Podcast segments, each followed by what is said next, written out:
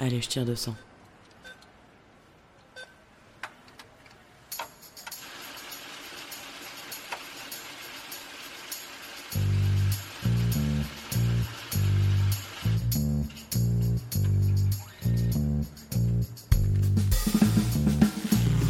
Fric, thune, Pognon. oseille, La moula. risby, Salaire. Honoraire. Prime. Pension de retraite. Livret A. héritage, Assurance vie. Impôt. Déduction. Investir. Bitcoin. Crédit. Intérêt. SCPI, Plan d'épargne action. PER. Travailler, se marier, se paxer, ou vivre en union libre, fonder une famille, épargner, acheter un appartement ou une maison. Autant d'étapes de la vie, mais aussi trop souvent d'occasions de s'appauvrir, voire de se faire avoir pour les femmes mal informées. Mais il n'est jamais trop tard pour se poser les bonnes questions sur sa situation financière et sur son patrimoine actuel ou à venir. Et tant qu'il en est encore temps, mettre en place des stratégies d'épargne et d'investissement pour éviter de se réveiller un jour complètement fauché, voire spolié. Bien sûr, l'argent concerne les hommes comme les femmes, mais dans ce podcast, nous avons posé un regard spécifique de femmes, de mères, de filles sur l'argent. On ne vous racontera pas pour la énième fois l'histoire de l'émancipation économique des femmes. Vous avez déjà lu partout que les femmes ont attendu 1965 pour avoir le droit d'avoir un chéquier à leur nom. En revanche, si ce que vous raconte votre banquier vous paraît obscur, ou complexe, ce podcast est fait pour vous. On ne vous conseillera jamais d'acheter tel ou tel produit financier. On ne vous promettra pas non plus que vous pourrez prendre votre retraite à 35 ans fortune faite, mais nous vous aiderons à peser le pour et le contre avant de prendre une décision qui engage vos sous. Je suis Corinne Goldberger, journaliste. Tous les 15 jours, avec Thierry Oyon, auteur de Les filles osons parler d'argent, nous répondons avec pédagogie et sans tabou aux questions que se posent les femmes de toute génération sur leur argent, avec nos expertes et nos experts.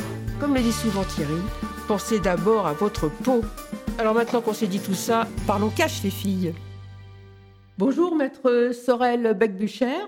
Bonjour. Vous êtes notaire à Paris euh, et spécialiste entre autres de droit international privé. Exactement. Alors, merci d'avoir euh, accepté notre invitation dans notre podcast Argent, parlons cash les filles, pour parler des régimes matrimoniaux et de leurs conséquences pour les femmes. En effet, ben, qu'ils soient euh, irréfléchis par manque d'information ou alors euh, parfois imposés par le conjoint, le choix du régime matrimonial peut entraîner de lourdes conséquences financières après un divorce ou un veuvage. Euh, on connaît la chanson, hein, euh, Les histoires d'amour finissent mal en général. Et donc les notaires sont bien placés pour le savoir. Après une séparation, le niveau de vie des femmes plonge en moyenne de 22% contre 3% seulement pour les hommes, d'après une étude de l'INSEE que j'ai pu voir. Et euh, donc euh, j'imagine que leur statut matrimonial n'y est sans doute pas pour rien. Donc, maître, euh, vous nous expliquerez tout ça. hein. On a toutes et tous entendu parler de femmes qui, après une séparation, se sont retrouvées totalement appauvries, voire spoliées par leur conjoint. Donc, vous, maître, est-ce que vous avez dans votre pratique des exemples de femmes appauvries, voire très appauvries après leur séparation, faute d'avoir fait ce qu'il fallait devant notaire? Vous pouvez nous raconter? Oui, bien évidemment. Le- la particularité euh, des femmes qui, euh, d'une certaine façon, sont appauvries à la suite d'une séparation ou d'un veuvage, enfin, d'un décès, L'historique, c'est que souvent les femmes euh, se sacrifient beaucoup dans le couple pour se- pour s'occuper des enfants. Je pense qu'il est important à chaque moment de sa vie d'aller consulter son notaire. Parce que tout simplement, c'est le notaire, avant d'arriver à la séparation, il faut anticiper les choses. Anticiper. L'anticipation, c'est la règle. Si à un moment donné, vous êtes à la maison, vous vous occupez de tout le monde, bah, il serait bon aussi de s'assurer que, en cas de séparation, vous, allez bénéficier d'une protection aussi vis-à-vis des fonds de- du couple, du patrimoine du couple. Et donc, il faudra aller voir euh, son notaire qui va vous expliquer le type de protection qu'on peut mettre en place en fonction de son régime matrimonial, en fonction du patrimoine en place. Alors maître, comment ne pas s'appauvrir quand on se sépare? Quels conseils donnez-vous aux femmes, qu'elles soient en union libre, qu'elles soient paxées, qu'elles soient mariées, pour être armées en cas de séparation ou de veuvage? En fait, ce que je veux dire par là, c'est quel est le meilleur régime matrimonial qu'il faut, on va dire, choisir, mais parce que bien souvent, il faut inciter le mari à suivre. Alors, Euh, je, vous dirais, je vous dirais qu'il n'existe pas vraiment de meilleur régime. Il existe tout simplement des situations euh, personnelles qu'il conviendra de prendre en considération et ensuite on va voir de quoi il s'agit. Une personne, euh, une femme entrepreneur et euh, qui évolue dans le cadre de son activité et qui se sépare, euh, en gros, n'a pas besoin d'être mariée sous le régime de la communauté. À partir du moment où il y a une petite disparité, que ce soit en termes de patrimoine, il y a un époux qui a un patrimoine plus important que l'autre, ou alors celui qui est un peu plus entrepreneur, dans ce cas, pour ma part, le meilleur régime, c'est celui de la séparation de biens. Ce régime a plusieurs vertus. D'abord, pour l'entrepreneur, c'est une façon de protéger la famille contre les créanciers. Parce que nos créanciers professionnels euh, peuvent venir saisir tous les biens si on est en communauté, alors que là, les créanciers ne pourront saisir que le patrimoine de l'époux entrepreneur, protégeant le reste de la famille. Si les époux se sont mariés initialement sous le régime de la communauté, Maintenant, la loi permet de changer son régime matrimonial. Il n'y a même plus de délai. Avant, il y avait un certain délai à, respecter de deux ans. Maintenant, vous sortez de la mairie, madame décide de créer son entreprise, vous allez voir votre notaire, vous changez de régime matrimonial. C'est aussi simple que ça. Et l'avantage aussi, c'est que voilà, vous allez protéger de cette façon la famille et le conjoint également. Et à la différence de la communauté, si vous décidez de poursuivre votre activité en étant marié sous le régime de la communauté, le problème qui va se poser, le premier problème, c'est que je décide de créer mon entreprise, j'ai besoin d'un emprunt à la banque, eh ben mon, mon, conjoint devra intervenir pour pouvoir donner son consentement. Et s'il refuse, je n'ai pas de crédit et donc mon activité s'arrête là. Alors que sous le régime de la séparation de biens, vous êtes libre de faire ce que vous voulez. Alors, maître, euh, je crois qu'une concubine n'existe pas euh, face à la loi. Et, je rappelle qu'en cas de veuvage, euh, quand on n'était pas marié ou juste paxé, eh bien, on ne peut pas toucher la pension de reversion du régime complémentaire qui est versée sans condition de ressources et immédiatement quand la veuve a deux enfants mineurs. Bien évidemment, malheureusement, le concubinage est est une forme d'union que la loi un peu ne reconnaît pas euh, concrètement par rapport aux autres types de, de, liens qui peuvent exister entre le mariage, le pax, euh, où on a légiféré à la différence du concubinage où on essaie de donner des, des, des, terminologies pour rassurer les gens, concubinage notoire, des choses comme ça. Mais en soi, en cas de décès, c'est là qu'on on, on devine, on voit euh, quelle est vraiment la portée de ce concubinage, à savoir pour celui qui survit, il n'y a aucune protection particulière. C'est la raison pour laquelle, pour protéger le concubin, il faut, pareil, anticiper. C'est toujours, tout est dans l'anticipation. Anticiper. Anticiper. C'est le mot d'ordre. Je, je, voudrais juste euh, mettre une petite précision. Oui. Euh, en cas de veuvage, Oui. quand les gens sont paxés Oui. et qu'il n'a pas été écrit de testament, est-ce que vous pouvez m'éclairer sur cette situation? Justement, en cas de, de décès, je parlerai plutôt en cas de décès, lorsque le partenaire décède euh, et que aucun testament n'a été euh, prévu, à ce moment-là, fiscalement, ils sont considérés comme des personnes non parentes. Ce sont des concubins fiscalement. Donc, ça veut dire qu'ils vont devoir payer les droits euh, de mutation à titre gratuit comme des personnes non paxées et qui coûtent très cher. C'est la raison pour laquelle, euh, lorsque vous décidez de conclure votre PAX, que ce soit devant notaire, bien évidemment, c'est mieux puisque vous aurez tous les conseils appropriés, mais vous pouvez aussi télécharger les formulaires et aller déposer à la mairie. Mais surtout, il faut penser à faire un testament derrière pour pouvoir bénéficier justement des droits de mutation à titre euh, gratuit à 0 euros, comme pour les personnes mariées. Si vous ne faites pas, si vous ne combinez pas Pax et testament, la, le survivant payera malheureusement les droits s'il y en a. J'ai une petite question justement dans le sens de ce que vous dites. Quid de la retraite de reversion Il n'y en a pas, pareil. Donc, au fait, tout est, tout est lié. Tout est lié.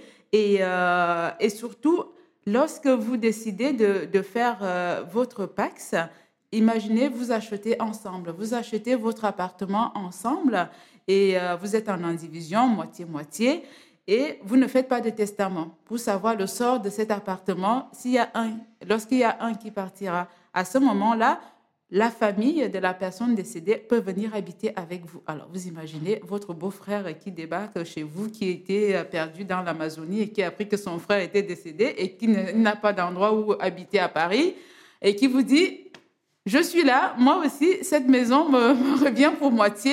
La cohabitation risque d'être un peu compliquée. Vous n'êtes pas obligé, il est important de définir le sort de la part qui reviendra à la succession. Ça, c'est important. Ce n'est pas forcément pour donner à l'autre, mais au moins les choses seront claires et l'autre et le survivant n'aura pas la surprise. Parce que s'il vient à découvrir que finalement, vous avez donné, euh, il a donné sa part à son neveu euh, qui est son filleul, vous allez vous retrouver en indivision avec une personne que vous ne connaissez pas, alors que finalement, euh, le, au départ, vous avez euh, imaginé cet appartement, vous l'avez euh, fait, euh, c'était votre bébé à vous, et d'un coup, vous avez un intrus qui débarque et, qui vient aussi réclamer sa part. Je pense qu'il faut anticiper. Vous faites un testament. Il y a plusieurs formes de testament. Il y a le testament holographe. Vous écrivez de votre main, vous datez, vous signez. Vous allez déposer chez le notaire qui va conserver votre euh, testament dans son coffre-fort. Il y a le testament authentique. Pareil, il faut vous le passer devant notaire. Donc, il y a deux notaires qui vont vous recevoir. Qu'est-ce que c'est la différence entre un testament authentique et un testament holographe? L'holographe, c'est que vous-même, chez vous, dans votre imaginaire, vous vous mettez au coin de la table, vous rédigez vos dernières volontés avec votre main. Et on ne tape pas à l'ordinateur. C'est vraiment votre plus belle écriture que vous Je allez. sous-signer. Voilà. Et, euh, vous, et à la fin, surtout, vous datez, vous signez. Parce que s'il manque la date ou la signature, le testament ne vaut pas. Et ensuite, vous prenez ce testament que vous avez bien euh, rédigé. Il est toujours important d'aller quand même demander le conseil au notaire pour s'assurer que les termes que vous allez employer ne soient pas équivoques. Parce que un mot mal employé, quand on va devoir lire le testament et que personne ne va comprendre ce que vous avez voulu dire, le vous ne serez plus de ce monde. Et donc, les héritiers vont commencer à analyser tout le monde comme ça l'arrange, bien évidemment. Et donc, à un moment donné, pour éviter des problèmes, vous allez voir votre notaire qui va vous accompagner dans la rédaction de ce testament que vous allez écrire de votre main. Ensuite, vous allez voir votre notaire qui va garder au coffre jusqu'au moment venu. Le testament sera enregistré au fichier central des dispositions de dernière volonté. Ce fichier central est consultable par tous les notaires. Donc, quel que soit là où vous avez déposé, on saura que vous avez déposé le testament chez maître en tel, même s'il est à Marseille et que vous êtes à Paris, le notaire de Paris verra que euh, vous avez déposé votre testament là-bas et à ce moment-là, on fera les formalités nécessaires. À côté de ça, il y a le testament authentique. Celui-là, il est dicté par la personne, donc euh, le notaire euh, va rédiger, c'est lui qui va taper vos volontés en direct. Et il y a un autre notaire à côté. Le but, c'est quoi? C'est de s'assurer que la personne qui donne ses dernières volontés est saine d'esprit, est capable et qu'il n'y a pas de problème dessus. La particularité, l'intérêt de ce testament évite les problèmes de contestation lorsque la personne décédée n'est plus là. Parce que quand vous écrivez votre testament holographe, les gens qui vont lire le testament au jour du décès peuvent dire Ah, de toute façon, quand il a écrit, il avait perdu la tête. Alors que quand il y a deux notaires assermentés qui viennent, qui vous écoutent, les deux notaires ont vérifié que vos propos étaient cohérents, que là, vous avez la pleine capacité au vu de tout ce qui s'est passé le jour de la signature. Voilà, et que j'étais pas euh, complètement folle le jour où j'ai écrit mes dernières volontés. qu'on Même pas à l'instant en tout cas, vous étiez lucide.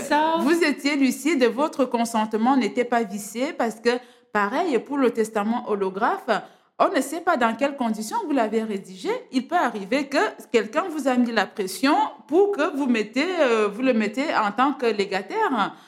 On ne sait pas. Alors que là, on a deux notaires qui vérifient que votre consentement est éclairé. Donc, C'est incontestable. Exactement. En tout cas, on le conteste moins. Maître, Et dans le cas contraire, quel est le régime matrimonial le plus protecteur quand on a moins de ressources et de patrimoine que son conjoint? Exemple, euh, malheureusement un peu type quoi, monsieur un plus gros salaire, il achète et il paye la résidence principale et madame fait toutes les dépenses quotidiennes pour les enfants. À ce moment-là, lorsqu'il y a cette disparité en termes de ressources des, époux, le régime protecteur pour le conjoint, c'est bien évidemment la communauté. La communauté a quelques vertus en ce qui concerne certaines situations, puisque en matière de communauté, les gains et salaires sont communs. Donc, le salaire de monsieur vous appartient pour moitié. Certes, si monsieur a hérité des biens immobiliers ou euh, il a reçu par donation, bien sûr, ce sont des biens propres. Mais si monsieur décide de les mettre en location, les loyers sont des biens communs. Donc, ce qui va faire que euh, finalement, la communauté va pouvoir s'enrichir indirectement des biens propres du conjoint, en plus de ses gains et salaires, les substituts de salaire, les, toute indemnisation liée au travail, la communauté va en bénéficier. Qui dit communauté dit monsieur et madame. C'est dans ce sens que Ou madame et madame, si. euh, Bien évidemment, euh, ou monsieur, monsieur, Et peu monsieur importe, euh, monsieur. peu importe dans quelle configuration on, se, on se situe, c'est toujours euh, euh, le conjoint. On va parler juste, le conjoint va pouvoir bénéficier de, des ressources qui peuvent être considérées comme propres indirectement, bien évidemment. Alors, maître, euh, je reviens sur la séparation de biens. Alors, évidemment, au début, dans un couple, on se dit euh, tout ce qui est à toi est à moi, tout ce qui est à moi est à toi, euh, ma chérie, mon amour. Mais euh, en pratique, c'est quand même pas facile de dire à l'autre, écoute, moi, je ne veux pas me marier sous le régime de la communauté parce que imagine, imagine qu'on se sépare. Moi, j'ai pas envie de, de partager euh, ce qui m'appartient euh, avec toi euh, si jamais un jour on se sépare. Alors, maître, est-ce que vous êtes confronté à des couples où l'un, par exemple, veut une séparation de biens parce qu'il y a plus de ressources, il y a plus de patrimoine, et pas l'autre Est-ce que vous voyez ça et comment ça se résout? Quand on aime, on ne compte pas. Oui, c'est ce qu'on dit. Mais alors, il arrive qu'en pratique, qu'il y ait de- des petites tensions euh, au niveau du, du couple lorsqu'on vient nous consulter pour savoir euh, quel sera le régime matrimonial le mieux adapté à, à notre future euh, union. Et donc, à ce moment-là, avec beaucoup de pédagogie, le notaire va vous exposer concrètement les différents types de régimes qui existent et vous-même, chaque, le couple va s'identifier dans cette catégorie, dans telle ou telle catégorie. Par exemple, vous allez vous rendre compte qu'au fait, même euh, celui qui veut à tout prix la communauté, mais ne sait pas vraiment comment fonctionne la communauté, on va lui expliquer que, euh, comme la dernière fois, il y a une dame qui était venue, et elle m'explique que, bon, moi, de toute façon, moi, j'ai mon argent. Ensuite, moi, je veux bien qu'il y ait, euh, qu'on mette sur un pot commun, un compte joint pour les dépenses de la maison, mais je fais de mon argent ce que je veux. Ça, c'est une situation qui, euh, quelle que soit, et peu importe l'activité, on peut être salarié ou indépendant.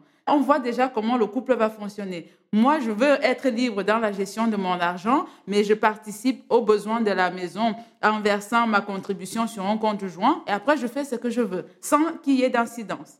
À ce moment-là, on va dire au couple, si l'autre pareil fonctionne de la même façon, on va leur dire, mais quel est l'intérêt donc de prendre la communauté? Puisque vous fonctionnez déjà comme ça, en séparation de biens d'une certaine façon. Restez donc dans cette séparation de biens qui sera juste euh, un nouveau cadre pour vous. Après, il y a le couple qui va vous dire, nous, on partage tout. L'actif, le passif, les dettes, euh, tout ce qu'on a, on partage. Nous, on a toujours fonctionné comme ça. Même et que, à ce moment-là, on va leur dire, écoutez, oui, c'est une bonne chose. Alors, comment vous dire, on va donc maintenant vous expliquer ce que ça veut dire, on partage tout. Il y a plusieurs, il y a deux catégories de régimes dans, dans lesquels on partage tout. Il y a soit le régime légal, celui-là s'applique automatiquement. Dans ce cas, vous avez d'un côté vos biens propres, tout ce que vous avez avant le mariage, et aussi euh, tout ce que vous allez recevoir pendant le mariage par donation ou vous allez recueillir dans une succession. Et après, il y a tout ce que vous allez créer, vous allez constituer pendant le mariage. Ça, c'est votre communauté, ce sont des biens communs. Et donc, à partir de ce moment-là, tout dépend de ce que vous voulez faire. Si vous voulez conserver les biens que vous achetez pendant le mariage, ça vous appartient tous les deux, il n'y a pas de problème. Et que vous voulez protéger les biens de famille d'une certaine façon, parce que quand on a hérité euh, d'un bien de sa grand-mère, quelque chose qu'on a envie de garder de manière personnelle, parce que ça vous tient à cœur et que vous n'avez pas forcément envie que votre conjoint puisse avoir quelque chose par rapport à ça, parce que c'était votre maison de campagne quand vous étiez enfant, à ce moment-là, vous optez pour le régime de la communauté des biens réduits aux acquis. Si vous ne l'avez pas choisi pendant le, euh, au moment du mariage, vous pouvez changer de régime et faire euh, opter pour ce régime. Ça s'appelle donc la communauté réduite, réduite aux acquis. C'est le régime et donc légal. Ça, c'est le régime légal. légal. Si- Et après, il y a le régime, il y a la communauté universelle. Alors là, celui-là, c'est vraiment je t'aime moi non plus. C'est vraiment euh, je partage tout, les dettes. Donc je te prends comme tu es, avec tout ce que tu as, en passif comme en, en actif. Donc ça veut dire que- dangereux. ah, il y en a, il y en a, il y en a. C'est intéressant dans le sens. Maître, vous pouvez préciser dans quel cas les gens changent de régime pour aller vers la communauté universelle? Parce qu'il y a vraiment des cas particuliers pour lesquels les gens vont choisir le régime universel. En général, c'est un régime qu'on recommande souvent pour des personnes d'un certain âge qui ont déjà, pour leur mariage, ont déjà eu le temps de consommer suffisamment le mariage et que madame ne va pas risquer un jour, c'est que de toute façon, monsieur ne partira pas avec une plus jeune, plus belle, plus, plus. En gros, elle, quand elle avait 20 ans. Ça protège euh, le conjoint et en plus de ça, avec l'option, on va même prévoir une clause d'attribution intégrale de la communauté au conjoint survivant. C'est vraiment lui donner toutes les cartes en main pour que lorsque le conjoint ne sera plus là, que sa vie ne change pas. Alors, est-ce que ça veut dire que les enfants n'héritent pas, par exemple? Les enfants vont devoir attendre. Le décès? Ah bah oui, donc du coup, c'est en Le- gros au décès du, du premier conjoint, c'est le, con- c'est le survivant qui va hériter et les enfants vont donc attendre que Le bah, décès du, le du dé- deuxième, du deuxième euh, du conjoint. deuxième conjoint. Exactement. Alors j'imagine que si c'est pas euh, leur maman, mais euh, par exemple la, le- leur la belle-mère, plus jeune, plus, plus qui a jeune, presque le même âge que les qui a enfants.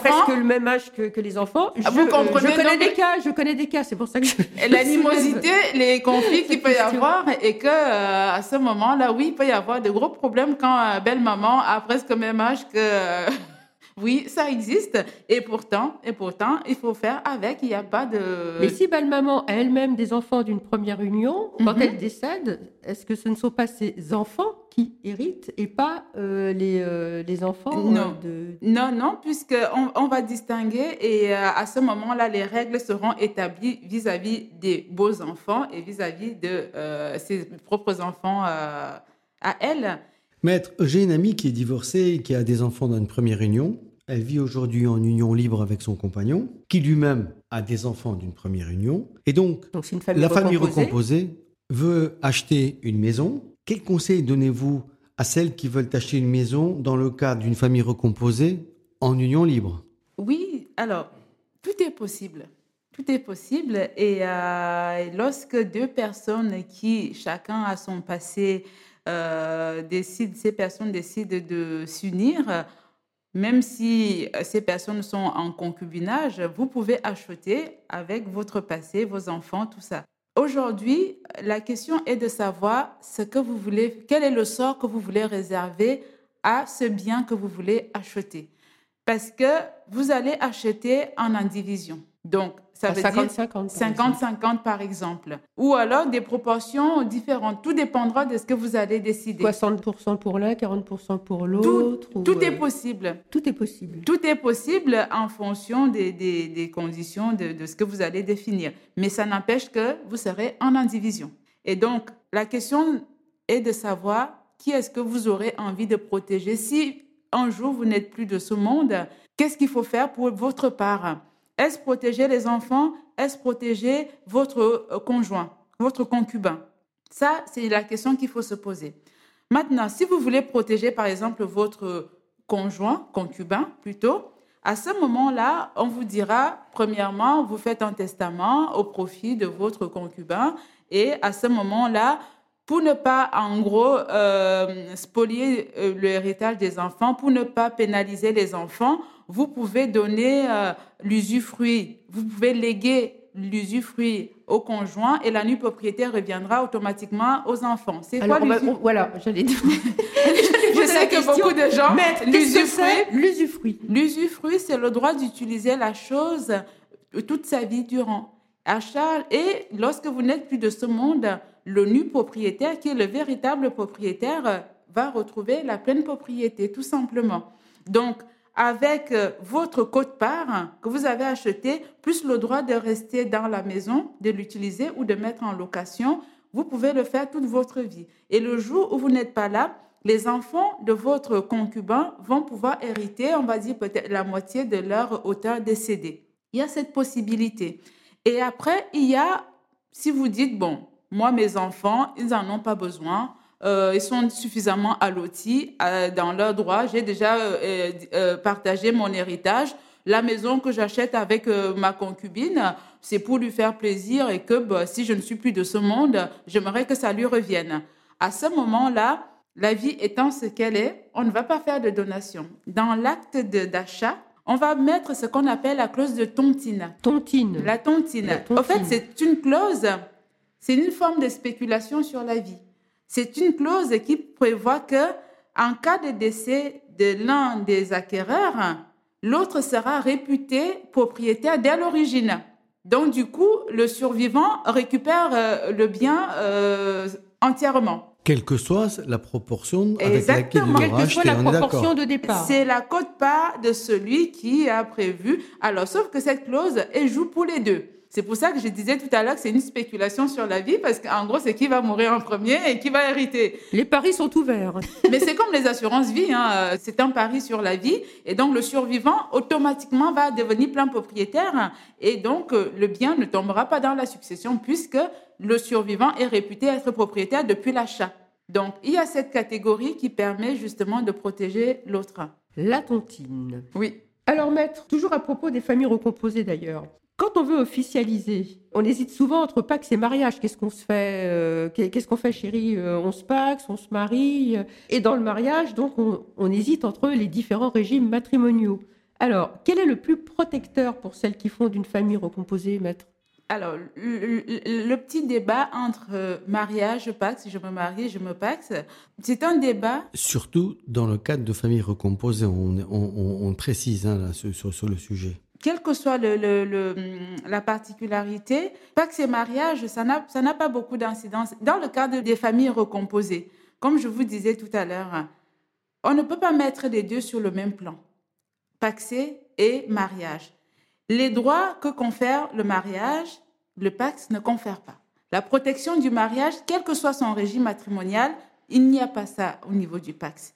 Le seul, la, la seule euh, chose intéressante entre les deux régimes, si on peut parler de régime, c'est en cas de succession où s'il y a Pax plus testament, le, le survivant ne payera pas de droits. Mais par contre, les avantages que, euh, qui découlent du mariage, pension de réversion, protection du logement, euh, le droit viager au logement, ça, on n'y a pas ça au niveau du Pax. Donc, à un moment donné, et surtout, le Pax, on peut le rompre de manière unilatérale. Donc, un beau jour, vous pouvez recevoir un courrier de l'autre pour vous dire, bah, écoutez, bah, moi, je m'arrête là. Alors que le mariage, non, il faut voir, divorcer. voir un SMS, On commence par un SMS, et comme il faut respecter c'est les fini. règles- Voilà. Je te quitte. Voilà, c'est fini. Moi, euh, j'ai trouvé quelqu'un d'autre, je m'en vais, et ça s'arrête là. Bye. Alors que le mariage, non, on ne quitte pas comme ça, on va divorcer, on va euh, mesurer les conséquences liées à cette séparation, que ce soit au niveau de votre vie, les enfants, votre patrimoine, on s'en occupe. Le Pax, ça s'arrête là. Sauf rupture abusive, vous pouvez demander les dommages et intérêts. Ah oui, en cas de rupture abusive d'un Oui, on alors, peut demander des et il dommages faut- d'intérêt? Ah oui, Il faut aussi prouver la rupture abusive, hein, parce qu'après, tout est relatif euh, dans abusive, hein, parce que, bon, après, c'est euh, le ou juge. elle a rompu par SMS. Oui, mais sauf que abusive. c'est le juge qui va apprécier le caractère abusif ou pas. Donc, à partir de ce moment-là, comme je vous disais, le mariage dans le cadre d'une famille recomposée, pour moi, tout dépend de ce que recherche l'autre, les partenaires, les concubins, qu'est-ce qu'ils veulent? Donc, si les, si les futurs époux ou les futurs partenaires ne souhaitent pas être liés par les liens du mariage qui, sont, qui peuvent être un peu contraignants, parce que le mariage... euh, Et contraignant. Exactement. Euh, dans ce cas, on se paxe et comme ça, le jour où je ne veux plus, je n'ai pas besoin d'aller prendre un avocat pour divorcer, je n'ai pas besoin de quoi que ce soit, j'envoie mon courrier pour une dire recommandée Exactement, pour dire que moi, je préfère m'arrêter là. Tout dépend de l'état d'esprit des gens, tout dépend de- aussi de ce qu'ils veulent dans leur couple. Et c'est là que le choix mariage, Pax va se déterminer. Tout tourne autour des personnes, au fait. C'est qu'est-ce que nous voulons? Est-ce que nous voulons être liés vraiment ou nous voulons plutôt une union semi-libre ou euh, juste... Tout dépend de ce que vous voulez. Vous pouvez commencer par le Pax. L'un n'empêche pas l'autre. Vous pouvez commencer par le- euh, l'espèce de test pour voir si nous sommes vraiment compatibles. Et euh, si, on est, si tout va bien, on passe à l'étape suivante du mariage. Et souvent, c'est le cas dans beaucoup de couples. Dans beaucoup de couples, Et euh, on voit qu'à un moment donné, ils ont été paxés pendant une période et que finalement, ils ont concrétisé ça avec le mariage. Ça, ça arrive. Le, le pax devient la période d'essai du ça, mariage. le Pax, c'est le Pax euh, comme période d'essai. Alors, maître, la donation entre époux ou la donation au dernier vivant, est-ce que c'est absolument nécessaire de la faire Même quand on a des enfants en commun, euh, peut-on faire la donation entre époux à n'importe quel moment? La donation entre époux euh, est une protection du conjoint. Ce sont des dispositions qui vont s'appliquer euh, au moment du décès. Donc, c'est toujours la même chose.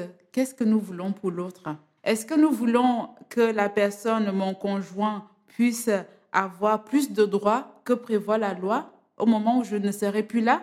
Parce que, comme vous le savez, la loi en présence d'enfants communs le conjoint survivant a le choix entre un quart en pleine propriété de tous les biens de la succession ou la totalité en usufruit, le fameux usufruit, donc le droit d'utiliser tous les biens sa vie durant et les enfants récupéreront le reste.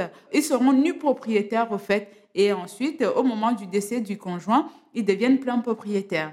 Ce qui veut dire que le conjoint aura le droit d'utiliser les fonds qui sont sur les comptes et les enfants récupéreront ce qui ira au jour du décès. Donc, tout dépend de ce que les époux veulent faire. Et ça, ça s'applique quel que soit le régime matrimonial. Il n'y a pas, parce qu'on est marié sous la communauté, on fait la donation. Non. Dans tous les cas de figure, il faut être marié. Dès qu'on... Ah oui, oui, c'est pour le mariage. Et cette fameuse euh, donation au dernier vivant ou euh, donation entre époux, on la signe avant à n'importe quel moment du mariage et c'est au décès de l'un ou de l'autre, si je comprends bien. Oui. On dit voilà ce que j'ai choisi. Exactement. Il n'y a pas de période d'essai pour euh, les donations entre époux. Il n'y a pas de, de délai à respecter en amont. Vous pouvez euh, tout de suite prévoir aller euh, devant notaire euh, pour pouvoir euh, prévoir cette donation qui va donner plus de droits euh, aux conjoints survivants par rapport euh, aux biens qui composeront la succession euh, au moment du, décès de l'un des, des époux. Alors maître, j'aimerais maintenant euh, poser euh, une question du point de vue des mères. Qu'est-ce que peut faire une mère devant notaire pour aider ses, ses enfants Donc je pense bien sûr au, au coup de pouce euh, sous diverses formes telles que euh, les donations. Alors, une maman, un parent peut, peut donner à, ses enfants euh, ce qu'il veut, quand il veut, au fait. Il n'y a pas vraiment de bons moments ni de mauvais moments pour, pour donner. Et après, maintenant, ça dépend pour quel but, dans quel but vous donnez à vos enfants. Vous savez, nous avons nos enfants. Il y a ceux qui dilapident tout à la première occasion. Il y a ceux qui vont euh, avoir un vrai projet professionnel, un projet euh, immobilier. Tout est possible pour le coup de pouce que vous voulez donner à votre enfant. Vous pouvez le faire. Seulement, il y a plusieurs choses à respecter, à faire attention. Premièrement, si vous décidez de donner de l'argent aux enfants, souvent c'est ça, du cash, à ce moment-là, vous pouvez le faire sans difficulté euh, pour des raisons simples. Des fois, vous n'avez pas besoin de passer chez le notaire. Il faut juste déclarer le- la donation. Donc, vous allez aux impôts. Il y a des, des formulaires que vous allez remplir de dons manuels. Et ensuite, euh, vous enregistrez, je pense, euh, c'est 125 euros. Et ça vaut. Comme l'acte de donation. Ça vous évitera les frais en plus. Et on peut donner jusqu'à combien? Vous, alors, vous pouvez donner autant que vous voulez. On peut donner. euh, Mais ça n'empêche que si vous donnez au-delà, il y a un abattement fiscal de 100 000 euros. Donc, euh, jusqu'à 100 000 euros, vous pouvez, vous pouvez donner sans payer de droits. Et au-delà, bah, vous payerez des droits qui seront calculés. Donc, il y a cette catégorie-là. Donc, vous pouvez donner. Et après, il y a des parents qui, euh, qui donnent euh, sans aller faire des déclarations.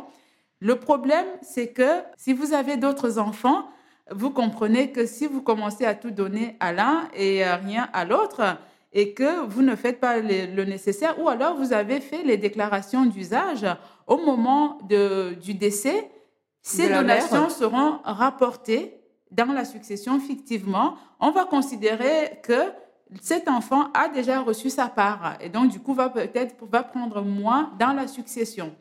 Ce que les parents peuvent faire, c'est qu'ils essaient de donner à chacun et ensuite, on, va voir le notaire pour dire, écoutez, j'ai donné à mon enfant telle somme, à l'autre telle somme, tel a utilisé pour ça, l'autre a utilisé pour ça. Pourquoi il est important de dire ça? Parce que celui qui a euh, investi sa somme au niveau de son achat, donc dans un bien immobilier, au décès du parent donateur, on va calculer la proportion que représente le- cette somme vis-à-vis du bien immobilier. Imaginez euh, seulement vous achetez un appartement et que vous avez reçu euh, 100 000 euros pour un appartement de 300 000 et qu'au moment du décès, cet appartement vaut, je ne sais pas, 2 millions. Le double, oui, ou le triple. À ce moment-là, on va calculer l'équivalent qui sera rapporté à la succession. Je pense que cet enfant risque de penser qu'il y a inégalité et donc du coup, enfin, quelqu'un, il risque de mal vivre ça en disant, mon frère et moi, on a reçu la même chose. Lui, il a tout dilapidé et maintenant, je suis obligé, on est obligé de venir récupérer, je dois participer euh, pour mettre dans le pot comment, alors que lui, il ne pourra rapporter que la valeur qu'il a reçue puisqu'il n'a pas investi ailleurs.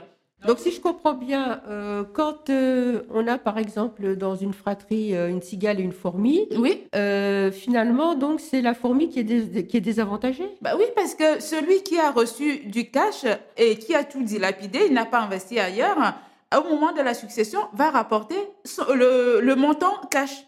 Celui qui a investi son cash et que le bien utilisé, le bien en question a pris de la valeur, on va calculer la proportion et du coup, ça fait que lui, cette proportion-là sera plus importante que le cash du départ. Ben, c'est bon à savoir. Ben oui, et donc d'où il est important justement d'aller voir ensuite son notaire en disant voilà, j'ai donné à mes enfants, on va faire ce qu'on appelle la donation partage. La donation partage a euh, pour but de figer les valeurs au moment de la donation. Donc ça veut dire qu'on l'autre on n'apportera pas au-delà de ce qu'on a reçu.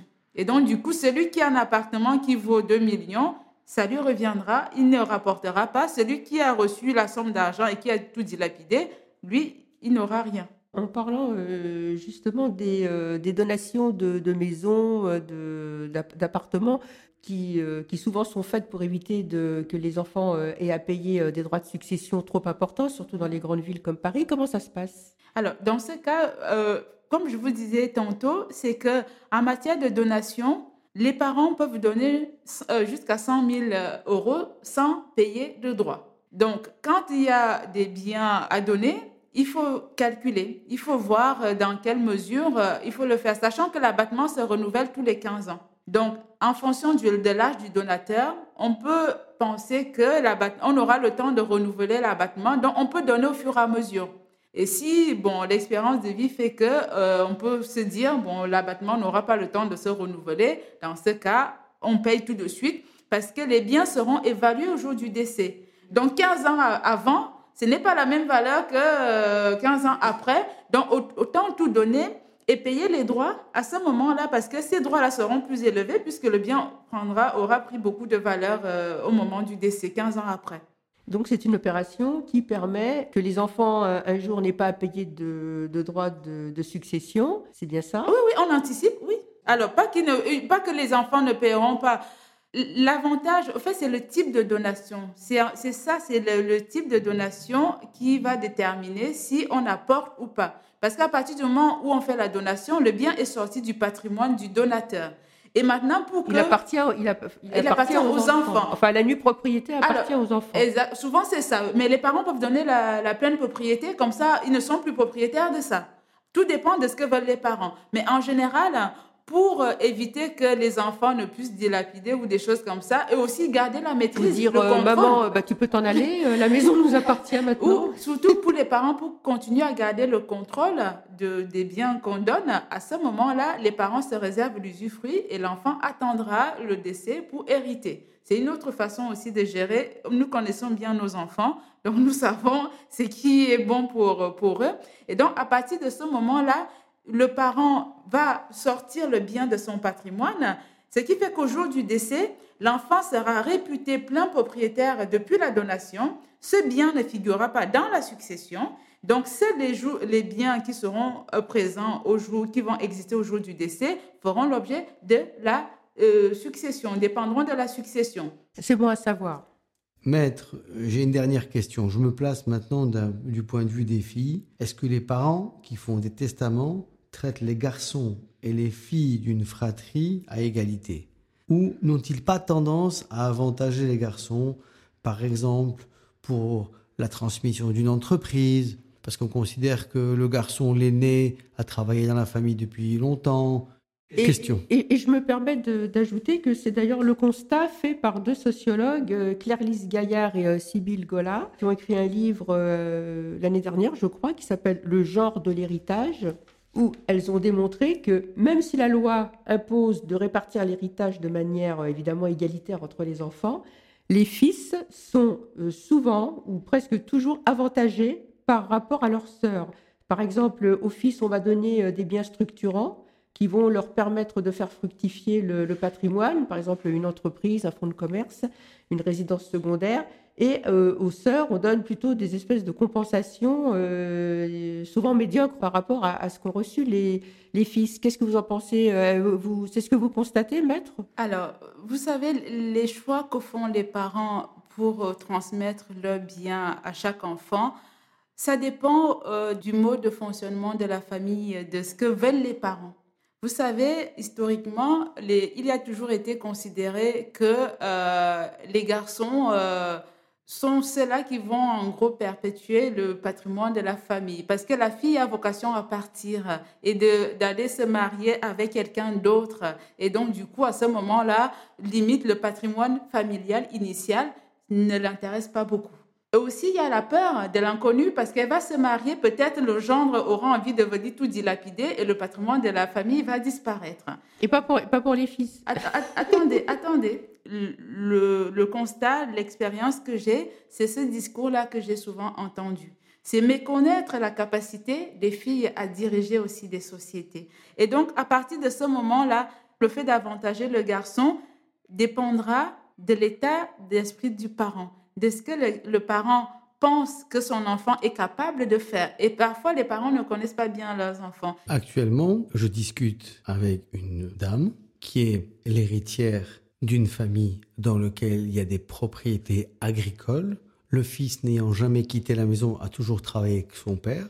Aujourd'hui, chez le notaire, chez la notaire, la fille se plaint d'un déséquilibre considérable entre ce qu'elle va recevoir en héritage par rapport à ce que va recevoir son frère. Comment a-t-elle été alertée par ça? Par des publicités d'immobilier construites dans la région où la propriété agricole est installée. Donc la question, maître, c'est comment est-ce qu'elle peut se défendre puisque comme vous savez, vous savez que c'est le notaire qui va faire l'écriture qui est à l'origine de l'acte. Comment elle, elle peut se défendre aujourd'hui? Alors, tout, tout dépend, je ne connais pas les, Non, tous sûr, les tenants, mais- les aboutissants du dossier, mais tout dépend des informations que le notaire a en sa possession. Est-ce qu'il y a eu un testament? Est-ce qu'il y a eu quelque chose du père ou du parent qui fait que euh, automatiquement on a avantagé et que le fils savait? Parce que comme c'est lui qui était quand même au plus près du père dans l'exploitation, est-ce que euh, à un moment donné, il n'y a pas eu voilà des, des, des conversations ou des dispositions qui ont été mises en place pour justement pour que ça soit lui qui poursuive le Ma question, ma question c'est, le père est encore vivant, Mhm. il attribue à son fils beaucoup plus qu'à sa fille. Jusqu'à quel point, alors qu'on sait que la loi est très stricte sur le partage et sur l'équité dans les partages, sont les recours qu'une personne qui se sent spoliée peut avoir pour récupérer son, Sont, sont dus. Alors, Une future spoliée. Alors, au fait, euh, il, il faut repréciser des- certaines choses. C'est que la loi protège ce qu'on appelle la réserve héréditaire. Ce sont les droits euh, que les parents ne peuvent pas déroger. La Et- réserve héréditaire. Et en- à côté de la réserve, il y a ce qu'on appelle la quotité disponible. C'est ce que le parent peut donner à qui il veut. Donc, il peut décider que, en plus de la réserve, la part de réserve de, que aura son l'un des héritiers, il peut lui donner plus cette quotité disponible. Ce qui fait que la cliente en question risque de se retrouver qu'avec sa part de, euh, de réserve et son frère aura sa part de, de réserve plus la quantité disponible. Donc, c'est, malheureusement, le père a le droit de, de faire ça. Et donc, est-ce que c'est dans ce contexte qu'il a raisonné pour avantager? Dans ce cas-là, malheureusement, j'ai peur que pour euh, la cliente, ça soit difficile. Mais aujourd'hui, le père étant encore en vie, je pense que s'il est possible, c'est de discuter avec son père et de comprendre pourquoi, étant encore en vie, elle est déjà un peu Déjà spoliée. Exactement. Et c'est un père euh, bien peu euh, féministe hein, euh, que, que tu nous racontes là, Thierry. Et c'est la fin de cet épisode sur les très bonnes raisons pour les femmes d'aller voir une ou un notaire parce que ne pas le faire, vous l'aurez compris, peut un jour vous coûter cher. Maître Sorel Becbucher, merci d'avoir été avec nous tout au long de cet épisode. Merci beaucoup de m'avoir invité. Je voulais juste préciser que aller voir un notaire, le conseil est gratuit. Le notaire assure le service public. Beaucoup de gens ont tendance à penser que le fait d'aller voir un notaire, c'est tout de suite sortir le chéquier. Non.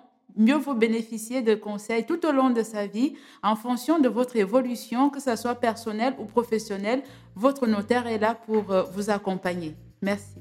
Eh bien, euh, il fallait que ce soit dit, ça a été dit. Euh, Merci aussi à nos auditrices et à nos auditeurs. Il y en a aussi sans doute qui nous écoutent en ce moment. On espère que vous avez appris plein de choses sur les différents régimes matrimoniaux, les donations entre époux ou aux enfants. Et si cet épisode vous a plu, n'hésitez pas à le partager sur notre page Instagram Argent Parlons Cache les filles et à laisser un avis sur Apple Podcast ou Spotify. Vous pouvez retrouver les conseils de Thierry dans ses livres Les filles, osons parler argent chez Duno, coécrit avec Catherine Lotte-Vernet, et aussi L'argent au féminin, coécrit toujours avec Catherine Lotte-Vernet et aussi Sophie Mutfang. Vous pouvez également nous contacter via LinkedIn et on vous dit à bientôt pour un nouvel épisode de Argent, parlons cash les filles.